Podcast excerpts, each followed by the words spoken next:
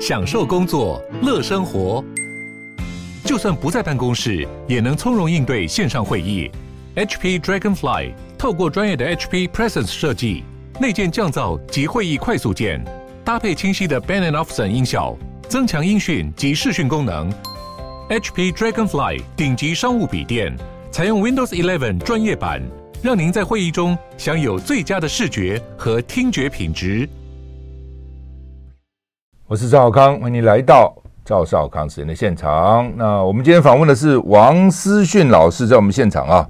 来，王老师你好，啊、呃，主持人好，啊、呃，各位听众啊、呃，大家好。那王老师呢？呃，因为他最近有一本书就是《易经白话讲座》哈。哇，这本书是巨著，好厚，多多厚啊？有、呃、可能有将近十万字，将近六百页，三十万字。对，通常有十万字一本书就差不多了啊。所以你现在有三十万字，难怪这么厚哈。那呃，因为因为最近我也在考虑要不要写书，很多人出版社来找我，我想要多少字啊？多少字啊？十万字吗？哦，这一看哇，三十万字啊，很多。好，那么其实呃，王老师在十年以前就在中广的讲座啊。啊，讲这个易经了哈。后来因为太红了，就在新传媒学院开班，那是在开班讲易经哈。是，也是报名学生太踊跃啊。那后来也就，而且有些人可能也不方便上实体课嘛，所以三年以前，他就在我们录音室录下了整套易经全集六十四卦。哦，所以很多人想易经，大家都听过，都知道啊。但是呢，到底易经讲什么啊？然后呢，怎么来解释啊？其实呃，很多人是不知道的啊。所以你这个易经全集六十四卦，易易经一共就六十四卦，对不对？对，就六十四卦。哈。那如果整上实体课的话，整个课上来需要差不多一年多。啊，要一年半的时间，一年半啊。那因为你在芝芝录这档课呢，也花了一年来录，对，超过一年。哦，哦，光录这个课超过一年时间。哦，所以大家如果在网络上去这个去找寻呢，孜孜线上听，孜孜就是孜孜酷酷，孜孜不倦啊，孜孜线上听呢，录了六十个小时，六十个小时录音哈。那你现在听就很方便了嘛，因为如果上实体课一年半，你得每天来每天来，中间中断也不好。那而且听过就听过了，对不对？那如果说听这个线上听呢，你可以一遍一遍反复的听，也不怕什么漏啊，呃，很方便啊。那你这本书就等于是把你这个线上的这个讲的，把它变成文字，基基本上是这样，是不是？哎，不是，这是因为我。我另外有开课嘛，我们在中广这边，我们也有开课。嗯、那开课，我那时候就想说帮学生写讲义。嗯，所以我每一个卦大概写了大概，比如说九千字左右的讲义。是，然后这同学都反映说讲义这么长，我们根本不会看。他说老师很认真帮我们写讲义，但其实实在太长，我们没办法看。嗯，所以我就把讲义浓缩浓缩，嗯，就浓缩成现在这个书的规模。哦，这已经算是浓缩了，浓缩大概浓缩百分之三十左右，就是说我如果全部的讲义合在一起，可能就是七十几万字。哦，你只把讲义的百分之三十拿来，就变成这本巨著。哇，这实在是，你到底研究易经多久啊？呃，就从大学到现在啊，已经呃算是三十几年了。那你为什么会对易经有兴趣呢？诶，一开始只是觉得这是一个很神秘的学问。然后就到中文系去旁听吧。嗯嗯。那中文系也没有开易经课，一般大学中文系开易经课的很少。是。然后，但是老师私底下有研究，那个时候就是跟着一个宋理理学的老师哈，朱维焕先生。嗯。然后私底下就跟他请教，然后也买他的书来看，哎，就慢慢的进入到这个领域。但是进去以后才晓得里面啊。这个非常，呃，非常复杂。这个易经这个东西，你知道，这个书已经三千年了。嗯。然后每一代的读书人都不断的去研究它，不断的提出自己新的看法。嗯。搞到现在，越是后代的人读易经啊，困难度越高，因为太多解释了，是？东西全部累积在一起。嗯嗯。所以我们今天读易经比汉朝人读易经还要困难。那个时候单纯读就读了，是吧？对，那汉朝人可能他也许读三本书、五本书就算读懂了。嗯。我们今天要研究易经，可能要读一百本书、两百本书才能够把易经搞懂。对对对，这是我们现代人的困难。现代人困难不只是读易经了啊，是我我们做工程啊、科学一样。为什么呢？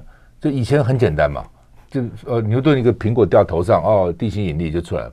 你现在要去读大学、读研究所，要读多少书啊？多少的研究论文在那边呢？你光把这些论文全部看完，你可能已经他妈四十岁了 哦，以前二十几岁那些人都可以发明一些东西嘛。对，那你现在得看人家的东西啊，站在巨人的肩膀上嘛。你要站在巨人肩膀上，你不得不懂巨人啊！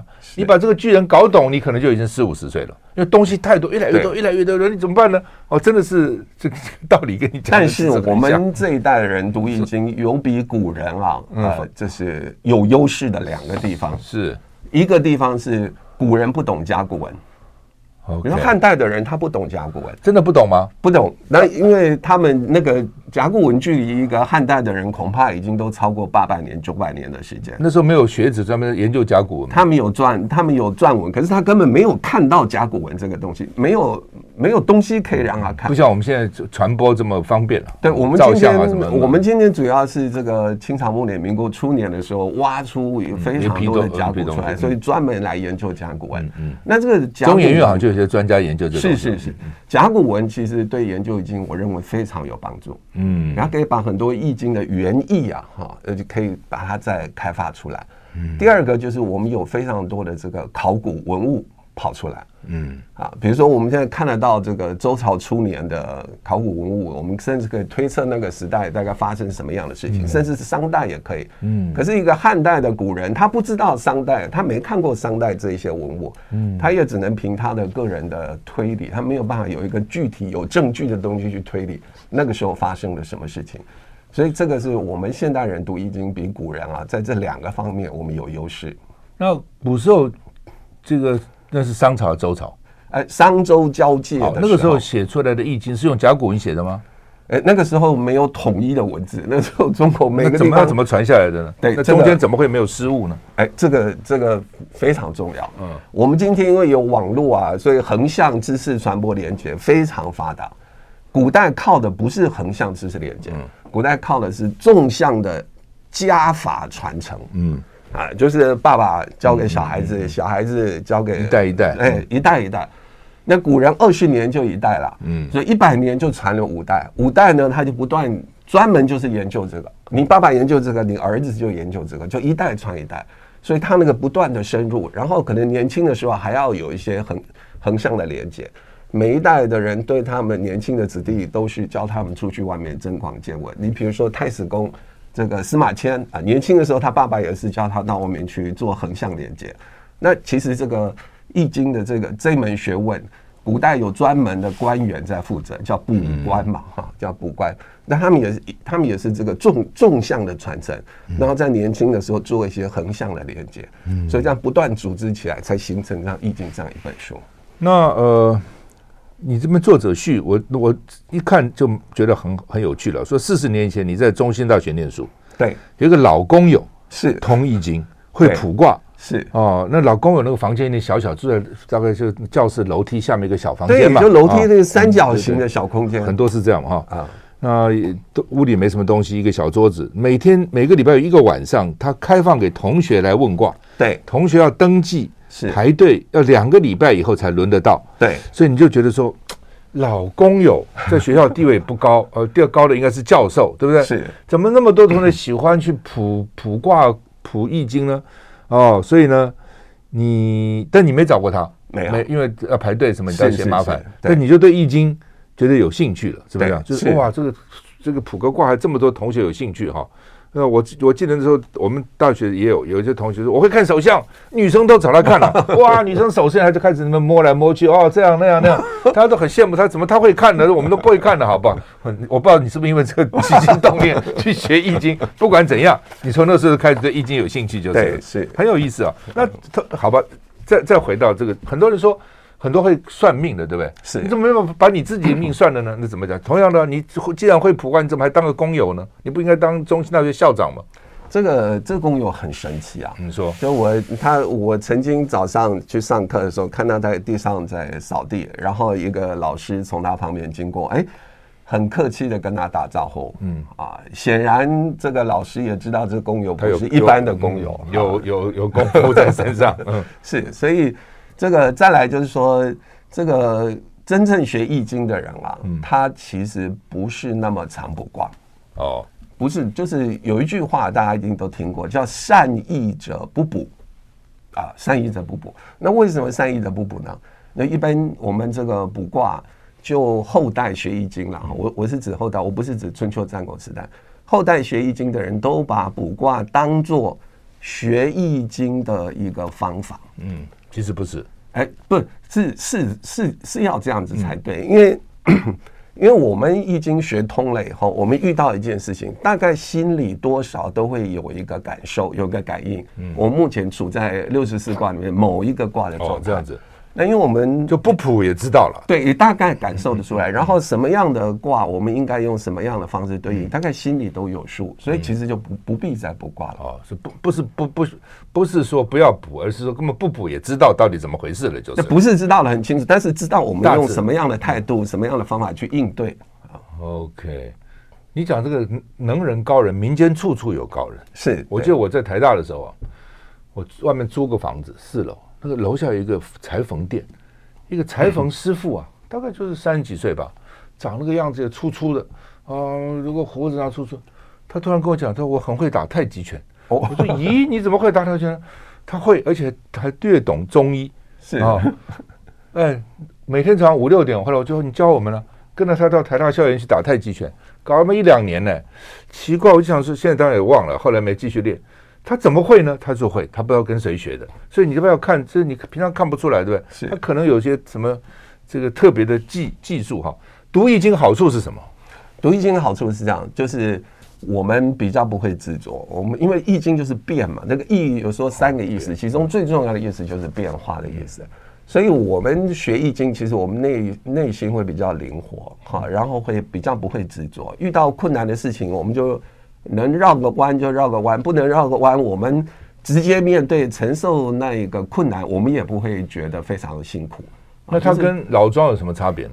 哎，易经它带有老庄的思想，听起听起来有一点这味道。是，易经是带有，因为它老子也都讲变化，呃，庄子也是说他讲变化。嗯所以它带有老，它带有老庄的思想。可是呢，《易经》也带有儒家的思想，有吗？有。比如说，《易经》有一些卦，比如说像简卦，嗯，你真的就是不是每一个困难都应该要去逃避的啊。一般道家就是啊，困难稍微躲一下、闪一下。但《易经》里面有一些思想，有一些困难呢，啊，甚至说大部分的困难，就少部分的我们要避。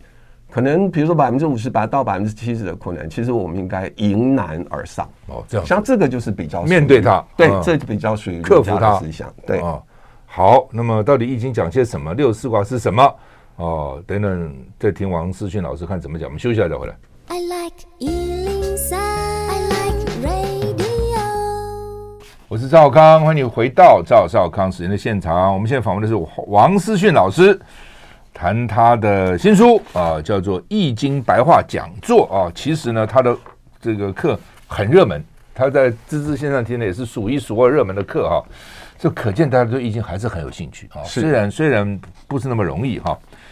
那我 我其实一个月以前就看到这本，拿了这本书就看，看看看看，你讲的其实很清楚。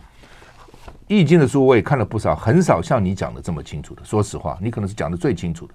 怎么谱啊？怎么弄啊？每个卦怎么，很容易看着他就懂了啦。有很多人看半天看不懂哦，装神弄鬼，不知道写些什么鬼。那你这一看就知道到底哦，这是什么？这怎么回事哈？呃，好，那么一个卦，你现在大概不到一个小时啊，两三个月可以听完。对，好，你的那个知识线上听哈。那也谢谢王思训老师今天带了二十本书来啊，他有二十本书要送给今天听了我们节目以后。去订购孜孜易经课的听众啊，你赶快到孜孜线上、孜孜线上、孜孜线上听去订购了啊。那订购以后呢，他就就二十个，头二十个他就送你这本哇，这本易经把我讲座很厚啊啊。呃，好，那到古人哦，就是为什么哈、哦，古人能够写出这么深刻的道理？这个《易经》它是有很深嘛，很深的道理，变化啦，怎么样？那个人那个时候的人理论上也没受什么太多的科学的教育嘛，也不可能嘛，啊，是，也不可能读太多的书嘛，是。那我们现在学问比他们大多了，对。那为什么我们现在要看他？他那时候到底怎么想出来这些东西？这个啊，就是说，而且是谁写的？哦，这个当然《易经》不是一个人在一个地方，在一个很短的时间之内写出来，它是有一个可能甚至超过两三百年的这个纵向的传承，嗯，然后才逐渐这个把它形成这样一本书，嗯。那这个这古我们有一句老话叫“六经皆史”。啊，就史就是历史，六经就是史书易礼乐春秋哈，其中就是有易经。嗯，这个史就是古代很多文献啊，或者这个历史的故事、啊、教训哈，然后这些智慧的结晶，这些都是称为史。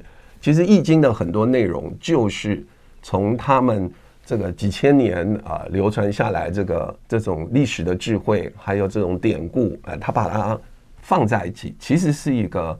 长时间的人类智慧的累积，嗯，不是一个人的智慧，它就是人类长时间的智慧。我也常常这样想啊，人现在的知识比古人多很多，是，但是智慧其实没差别。对，是啊，智慧就是，我不觉得现在智慧比以前。你是看孔子、孟子那时候那些人讲，包括《易经》讲的是苏格拉底什么都讲，很有智慧啊。你比他有智慧吗？基本上大部分人都没有那个时候人有智慧啊。哦，当然现在也有有智慧的人，但是呢。我相信那个时候有智慧人也不多了，现在有智慧人也不多了啊，大部分都是平庸嘛。你知识也许一代一代一代，你知识比以前多很多，是，但是你那个智慧，人的智慧好像不是几千年的，也没什么太大的差别了哈。所以不要小看古人的智慧，从某个角度看哈。那古代君王为什么要常常卜卦？这个这要分两个时期啊，就是如果是正呃，非常非常正式的这个朝廷议政的话。嗯议议政就是大家大臣跟君王讨论这个政事的议题，通常是不卜卦的。哦，那什么情况卜卦呢？就是大家讨论没有结论。哦，就是这正反意见非常多，没有结论。嗯，这个时候卜个卦，嗯，卜个卦可能提供一个新的观点跑出来了。嗯，哎，这个时候大家再从卦象再去进一步再去做讨论。所以古代这个朝廷上另外有设卜官。卜官不是常常出现，就是遇到焦灼争议的问题的时候，哎，才请他出来。他有一个卜官，专门是就专门在解释的，就是。对，其实现在人也是这样。假如你要做一件事，你就确定要做了，你就不不不去算什么东西了。对，哎，你就很多人就是，到底这个投资要不要做了？这个到底怎样啊？哈，到底怎么样？那才才是进退犹豫的时候，他才会哈，才去问问别人或者卜卦嘛哈。那我们有一句话叫做“ 富烧香，穷算命”，是啊啊。有钱人不去算命的，都算什么命？我命好的很的，算什么？烧香，感谢上帝，继续让我保有荣华富贵。穷的才要到处算啊！我什么时候发财啊？我什么时候会能够发迹啊？我什么时候能够突破啊？那什么人算易呢？这个易经一般也是，就是遇到犹豫啊、进退啊，不知道怎么决定好的时候，这是一个我们常常会来卜卦的情况。第二个情况就是这个。有时候啊，这我们同样一个做法，一直一直这个一直做一直做，嗯，它那个边际效益递减，嗯，那还能还能继续维持原来的方式做，可是我们觉得好像效果越来越不好。这个时候也可以补个卦，因为卦象常常能够提供我们全新的思考方式，嗯，啊，尤其是战争古时候也要补，对吧？哇，那个我们正正史里面一直记录到，像宋朝啊，跟北边这个金人打仗的时候，正史都还记都还记录有卜卦。啊，有卜卦说这一仗会赢还是输？嗯，不知道结果怎样。哎，准的，真的，对，他卜的那一卦是说可以赢，结果是真的，果然赢了。是，好，那呃，我们言归正传，怎么个？因为是这很麻烦，它这个每个卦还有六个爻，对不对？对，有六个爻。哦，所以卦跟爻加起来才会变成六十四个卦嘛，是不是可以这样讲嘛？哈，可以。嗯，阴跟阳，易经常讲阴阳，你看韩国那个那个那个。徽是吧？韩国国旗，国旗啊，就是四边各有这个天地水火，就等于是乾卦、坤卦、离卦跟坎卦。他怎么会把易经的这些东西放在国旗上面呢？啊，表示什么？乾坤是上下的一个纵向连接，这个坎离是横向的连接，所以从纵向横向代表全部的世界啊，都包括了。是哦，好，我们休息一下再回来。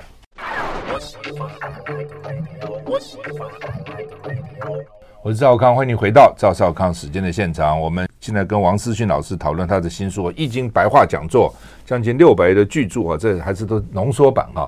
那怎么怎么谱呢？你这边也教大家什么？想一个什么？反正现在先背一些东西，一定要基本的要懂，对不对？阴啊阳啊是什么？这跟大致跟大家讲。我们有表格化，所以现在是非常容易啊。哈、嗯，现在卜卦的方法，我采用的是大概宋朝的人的一种意识卦。你的表格就这个表，是不是这个表？对对对，这个表啊，有一个表这一页哦。啊，那就各种六十四卦都在这里，八八六十四嘛，对对，四六是不八八四六八八八六十四哈？啊，那什么卦什么卦什么卦？好，它它基本上就是由这个阴阳是不是？它它我们由数字哈，如果是要卜卦的话，就是我们心里呢就想一个字，对，想了字以后，从它的笔画数啊，因为我们六十四卦有个上卦跟下卦嘛，对。那我从它的数字，我们就知道上卦啊，它是乾坤啊，是比如说乾坤离震巽坎艮兑到底是哪一个啊？嗯、然后再加上你卜卦的时辰，这个时辰有子丑寅卯嘛哈，十二个时辰，十二个时辰就一到十二，它也是一个数字。那么从上上面数字跟下面数字，我们一组合就可以得到上卦下卦，然后就查刚才那个表啊，就横向纵向，你就知道你卜到的是哪一个卦。嗯。所以就这么简单，对，非常简单。所以一般这个卜卦教学，不，当然这是简易的卜卦方式啊。那那难的是怎样？就是难的就是完整的卜卦方式，那个比较麻烦复杂，嘿，比较是怎样？它这到底多复杂？呃，在古人来说，他就要准备啊五十只像筷子一样的这个草，这个湿草哈，嗯，然后把一只放旁边，然后就卜一卦，大概要十五分钟的时间。哦，所以它整个程序是很复杂的。嗯，所以呃，你这个是叫做八卦，我们看啊，八卦啊，它叫做什么？干兑离震巽坎艮坤。坤啊，就是这那它基本上就是由这个实线跟虚的，这不我们是不是这样讲？你们是不是这样实虚？呃，我们叫阴阳，阴阳嘛，实就是阳嘛，对，虚就是。两个就一就是一横里面打破了啊，对，变成两半掉，断掉，那叫阴，对不对？是，所以阴阳结合嘛，全部是阳，全部是阴，有阳有阴啊，有两个阳一个阴啊，有这个但阴在不同的位置，就构成这所谓八卦，是对不对？然后再加上六爻，是是吧？哦，那反正这这样组合以后，基本上有六十四个卦啊。那六十四个卦在哪里呢？就是刚刚它有这个书上有一个表啊，反正这个表，那就是这个六十四卦。那你我我当时看的时候，耶，就是你要去想一件事，对不对？不，你现在想问什么？你先想这件事，是，那就一直想想想想，然后就会怎么样？就会就会跑出一个字出来，会跑出个字吗？对对会。跑出两个字怎么办？不会不会。那如果两个字就就挑一个字，啊，就第一个字。因为我就想说，我现在不想一个什么事，然后就想说。要要怎么样？要很安静的环境，闭眼想还是怎么？还是到底要？需要你需要一定要先把心给收回来，嗯啊，先把心不要不要东想西想，心收回来，至少要维持，比如说呃二十秒左右，然后你专注在这个事情上面，然后最重要是不要有太强的得失心 哦。你如果有太强的情绪、太强的得失心的话，常常补出来只是表达你的情绪而已，没有客观参考的价值。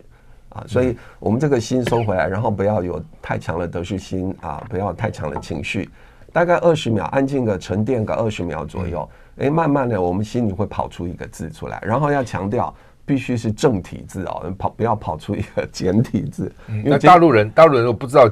这个麻烦，大陆没有办法用它这个方式，原因就是因为简体字历史太短了，中那个字的能量。古时候是繁体字，就是对对是属于正体字了。对，然后我们依照康熙字典的笔画数，然后我们就哦，一定要康熙字典，是是是，对，一般字典还不行。不，主要是那个草就一定是那个草，那个草不能不能草不能是四画的草，要六，那你要算成六画，嗯，哦，所以要去查康熙字典，因为古人就是从古古来的，古人这样，哦，所以呢。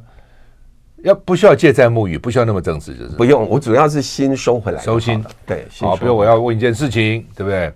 然后或者说要不要投这个资？对，要不要交那个女朋友？要不要结婚？要不要买房子，随便了啊，这都是重大问题。那你就想。那想什么呢？要想这个买房这件事吗？对，就是想想这件事情。是，对，想想想，说一个发，比如说，好是要发，然后你就就去查那个发。其实现在有网站上面就是告诉你康康熙字典这个字是几画的，你就不必自己去查书了，已经可以知道了啊。好，那然后查到几画以后，然后呢？查到几画就知道上卦啊。比如说八画，我。我就用一个比较简单的哈，你你就想出一个三一二三的三。三画，三这是三画嘛，这个没有没有争议。然后三画三画对应的是哪一个上卦呢？那就是要刚才就是你刚刚八卦这个八个前对离震巽坎艮坤这个次序啊，前对离呃排第三的是离卦，嗯，所以你就这样嘛哈，这八这个前对离就是这是因为三画就是这个，对。不对？第三了。哦，是，然后呢？那这个就是上卦，所以它上卦就是离离代表火啊。那现在要求下卦，那就时间，对，就要看现在的时间，就从什么子丑寅卯这样算，子丑寅卯，这子就是晚上的这个十一点到凌晨一点。那它第三就是子丑寅，是不是这样？哎，不不，就是你卜卦的这个时间，我我就假设啊，我假设我现在是晚上十一点半卜这个卦，那就是。子子时就是一了，那子丑丑就是二了，寅就是三，这样你按照次序这样子。然后如果你是晚上补，那它是一，人家上卦是上卦是离，它是三；下卦是一，你要把三加一变成四，四你一样再去对照那个乾兑离震，它排哪一个？四排哪一个呢？第四个嘛，哈，乾兑离震就正卦。所以你得出来卦就是上卦是离卦，下卦是正卦，这个叫。水雷屯卦，当然也可以念尊卦。嗯，哎，这是易经的第三卦。所以你想的那个字是去去推出来上卦，对，那个时间推出来是下卦，是是，是不是这样？时间到底是字头有没有这样去算，看第几个超？你这边有个七是吧？超过七个就从头算，是不是这样？哎，如果比如说，因为他那个干兑离震巽坎艮坤就就八嘛，哈。比如说我的笔画数如果是十二怎么办呢？十二减八。对，十二减八，那就是不是八，不是七，是八啊。减八了以后变成四，对，又变成干兑离正，就是正卦了。是上卦就是正。那下也是一样，一样，就是时间，如果你超过了八个，你就回头再减掉，就反正就是一直重复，怎么到几就到几这样。对，就上下卦都出来了以后呢，你再从这个大表去查，它它叫它是什么，是不是这样？是。好，那呃，最到底最好是什么卦？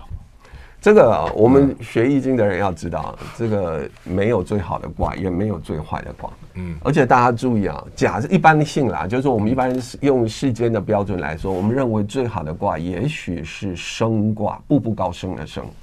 升，嘿，它是易经的第四十六卦，升卦。嗯，但这个升卦的下一卦第四十七卦，居然就是。整本六十四卦里面最凶最坏的一个卦，反正就是否极泰来就这意思。对，就困卦就变成困卦，这个易经很特别的地方，嗯，就是其实可能最好的旁边就是最坏的，也许最坏的旁边就是最好的，嗯，就说福祸相依嘛，有这种味道。所以我们有时候讲福兮祸所长，祸兮福所依，类似这种。是，就是说有一些困难，我们遇到一些事情是困难，但没有危险。有时候这种没有危险的困难，我们不妨啊，就好好去面对。呃，也不要东躲西闪，好好去面对，突破之后就变好了。哎，就变好了，好卦就在后面。好，休息一下再回来。好，我们现在访问的是王思训老师，谈他的易经白话讲座，有六十四卦哈。那你有兴趣的话，你可以上孜孜线上听啊，去订购啊。那王老师带了二十本这个书来哈，可以送给这个到孜孜上。孜孜线上听去订购他的易经讲座的这些听友们哈，那好吧，就是说刚刚讲说有六十四卦哈，我们比较熟悉，也不是熟悉的啊，比如比如说乾卦是对不对？大家认为是好卦，对哦，元贞利亨不是很好吗？是哦，那为什么到最后又什么亢龙有悔又不好了呢？到底怎么回事呢？啊，你看我们看了啊，它还有什么初九、九二、九三、九四、九五、九六上九用九，它有这个解释了哈。是潜龙勿用，见龙在田。哦，然后呢，在那祸妖在渊，飞龙在天，亢龙有悔，群龙无首，啊是怎样？好，这个群龙无首就是群龙无首是多出来的一爻，叫做用爻啊。我们一般第六爻就到亢龙有悔啊。那这个用爻，这个可以另外我们再谈哈。就前面这六爻，它代表什么呢？代表其实我们一件事情从头到尾不是一成不变，一条路一直走下去，其实有。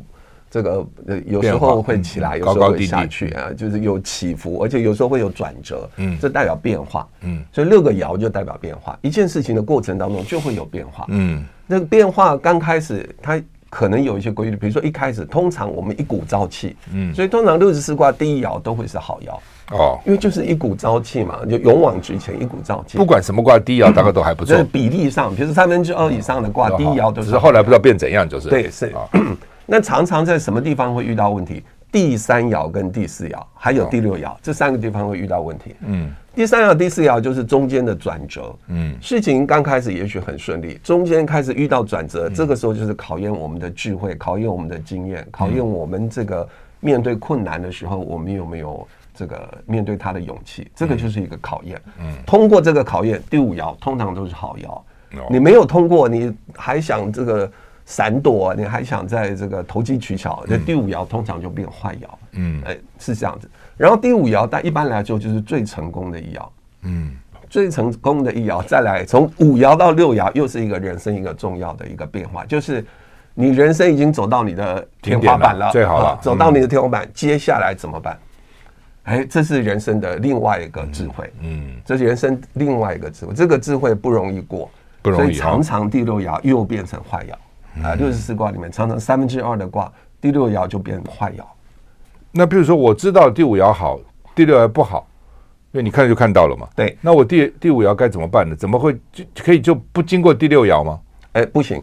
一般我们是我们这样子想，嗯、就是说《易经》虽然说是六十四卦，但它其实两两一组，它其实是三十二组。比如说乾跟坤，它其实一组。嗯，乾卦跟坤卦一组。嗯，那我以乾卦为例。乾卦，你走到第五爻，飞龙在飞龙在天，这人生最好啊，不得了了，飞黄腾达的，像龙在天上，你要多好多得意啊！但你六十五岁了，你七十岁了，你还能继续飞龙在天吗？所以呢，所以你需要另外啊，另外给自己安排一条路，走到比较好的第六爻，通常就会从它的相反的卦这边来寻找这种智慧的资源。比如说你乾卦走到了第五爻，嗯，那么怎么样？到底要不要亢龙有悔，那么你要从坤卦去得到智慧。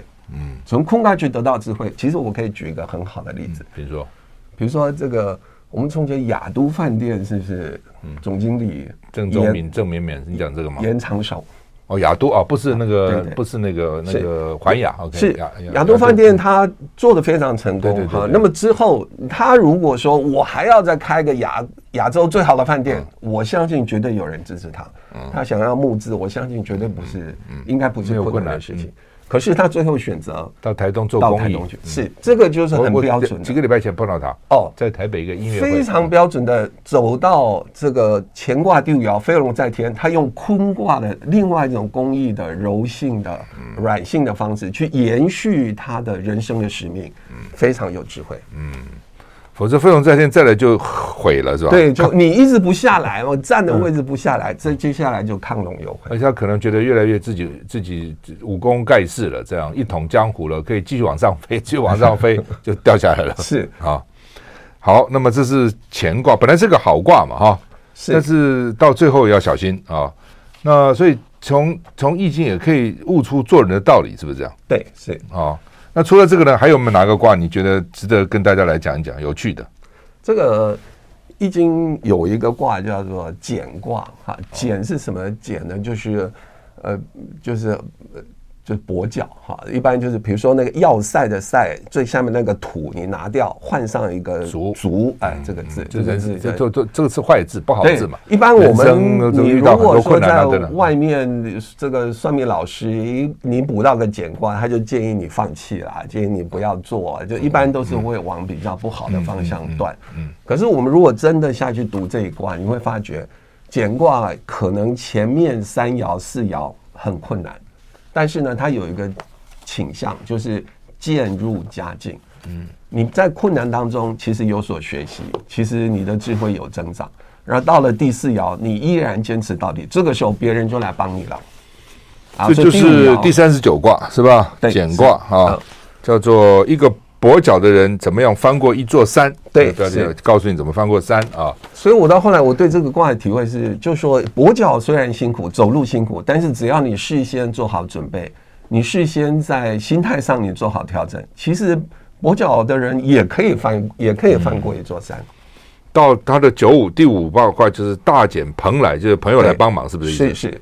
我我我对这个的解对朋的解释，我是就是朋友来帮忙，嗯嗯，德不孤必有邻吧，就是反正就是大家都会来帮你就是了。但这个最重要的是，因为你通过了前面四卦的考验，所以人家愿意来帮你。因为没有任何人愿意去帮一个没有希望的人。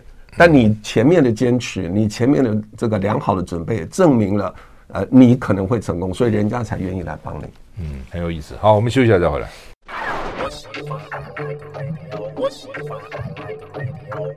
我是赵康，欢迎你回到赵少康时间的现场。我们现在访问的是王思训老师，谈他的《易经白话讲座》哈。那主要这个书也是从讲课把它浓缩、讲义浓缩、浓缩、浓缩出来的哈。所以呢，最好你还是听课了。当然书要有啊，但听课是最清楚啊。听了大家就就知道了哈。听课再对照书，可能就更清楚，是，这样哈。那资质线上听啊，那就是王老师其实开了三年了嘛啊。哎，是在线上听三年，在在。中中广学院已经很多年了，是那是那是超过三年啊！就因为在学院太受欢迎了啊，所以就干脆就这个开个线上课，让没有办法来上实体课。尤其最近疫情啊什么，有些人就比较前之前了啊，比较有顾虑啊，所以我们课也少很多，实体课也少很多，就多开这个线上线上课。那王老师也带了二十本这个书，那你上到线上去订购线上课，那就比较他就送你送你一本书。呃，而且我看到线上去的话，一共是六，算是六十个钟头的课吗？是六六十个钟头钟，不就是你可以一天听三个钟头，对，你可以三天听一个钟头，这 是这很很自由了哈。好，那呃，就是说听完你的课，其实基本上也就会谱了啦。我刚刚这样听听也就知道了。对，我那天看完以后，哎，我就想说，好像就可以补了啊。是，只是你怎么知道你补的准不准？就要是跟跟功力有关吗？嗯跟你的诚心有关吗？还是一般人都可以入门？哎，这个这这个问题非常好，这个就牵涉到解卦的问题。就我我得到这个卦，就算卦出来了，就庙里有很多那个解签一样。对对对，那好像需要一个专人来解。你第一次看到这个，好像似懂非懂，你不大能够掌握。是是，所以这个解卦是功力，卜卦不是功功力。卜卦教一下十分钟、二十分钟就会。我看他很快啊，看这个书是。他这样讲课一下就会了，嗯，但解卦没有一年以上的功力恐怕不行。那那功力怎么增加呢？我一般是这样子，就我自己在学卜卦的时候，我卜了两百个卦，然后我有一个笔记本，嗯，然后我把每一个要卜的这个内容写在上面，然后两个月或者三个月之后看看对照一下，我把事情的结果也写在后面对照结果，然后对照。对照我就慢慢感受到，啊，其实它的规律在什么地方？这样慢慢你就知道那个怎么解一个卦。我看最容易就是我看看今天股票会涨，讲个卦，然后马上知道结果嘛。这也是一个好问题。反正我怎么印证？有时候不是那么快能够印证嘛，哈。很多同学问说，我可不可以，比如说要进出股市？我今天是要卖还是要买？的确有人问这个，对，的确有人问这样。但这个卜卦就是有一个现象，同一个类型的问题，你反复卜。它就会越来越不准哦，就边际效应递减的意思。是是是，它就会越来越不准，不能常常问就是。所以，所以你卜卦用卜卜卦来进出股市，可能刚开始第一次准，第二次准，你就越来越有信心。你第三次你就加码下去，结果就完了，就完了，因为它是越来越不准。为什么会这样呢？这个就是我们就说卜卦是一个机啊，机就是机会的机，它其实就是变化，它又是灵活的变化，你突然就掌握到了，嗯。但你如果同一个同一个类型，你不断的用同一种形式去问，其实它那个鸡就越来越窄，越来越窄，越来越窄，到后来就锁死了。嗯，机一锁死，它就不准。我这样子，王老师说有一次郑丽文在节目上就问他的这个国民党主席谁会当选，私底下问，哦，不是节目上问，结果还算是准的，就是他问说谁会谁会当选，就算准。是哦，哇，这个很很，因为这个东西一翻两瞪眼的，对不对？对，那这个表示。表示他那时候是立委嘛，但是他有他有这个身份，有这样的连结。一般问一般人乱问还没有用，就是不行，他一定要有关系或是有这样的身份地位。对，否则你管那么国民党主席谁当选算了。对，所以 跟你什么关系？他一定有有道理的，就是对，是。比如说我们补国运，这个最明显，很多人很关心国运。对对对。但是我们不是部长、副部长以上的这个等级，其实我们没有办法补这个问题。哦，一定要某某个地位以上，跟国家命运息息相关的，是是，这样才可能。我说问说明下次川普会赢还是拜登会赢？不行，因为 这个关系太远了，对，不行。除非你是美国某某一个位阶重要的重要的人。好吧，既然六 已经有这六十四卦哈，哪哪些卦你觉得特别值得？刚刚已经讲过了哈，这个签，哪些还有特别值得来讲的？来讲讲，跟我们听众好了解一下。这个其实我觉得我我可以想要讲一下这个乾卦，因为它是最简单的一个卦哈。嗯。然后乾卦、坤卦呢是六十四卦里面唯一有用爻的一个卦，因为用爻。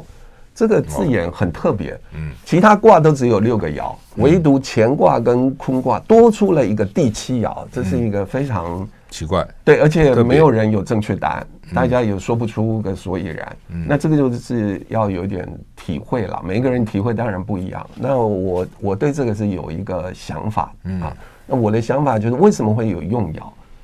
用爻不是卜卦用的，嗯，我们卜卦永远不会碰到用爻。嗯，好，就是用爻，就是乾卦，它就是见群龙无首，吉哈。群龙无首在我们成语里面是一个不好的字眼，可是，在易经里，群龙无首是一个好的字眼。嗯，啊，那这个呃，坤卦用爻就是呃，利永贞。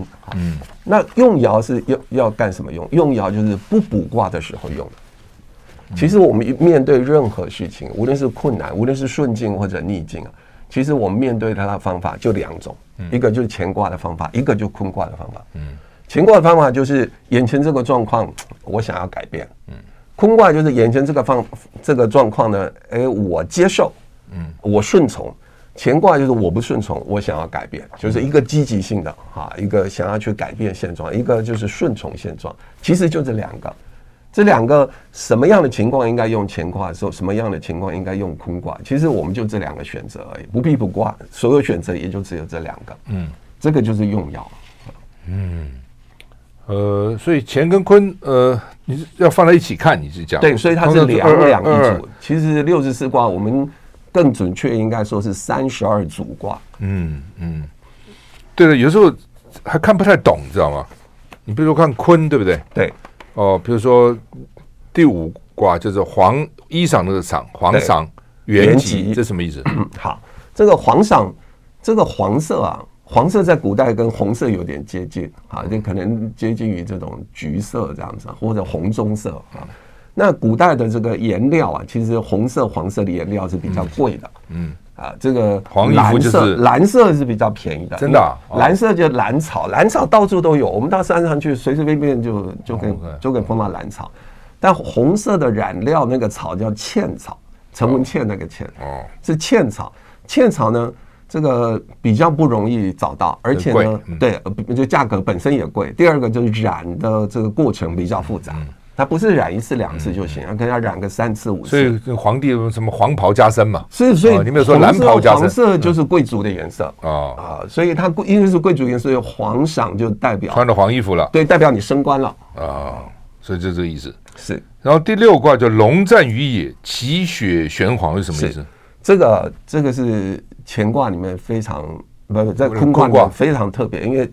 第五爻是非常好的升官的，可是第六爻就开始争夺，啊，资源有限的，因为当当了大官后，大家要抢了，对，就开始所以要干宰相，这要抢。啊，而且资源越大，争夺的越激烈，所以到后来要打在一起的龙在于野，嗯，所以这个很有意思哈，就是说这个易经真的是，他把一个过程、一个事情的过程，或者人生的过程，或者是一整个他从头到尾。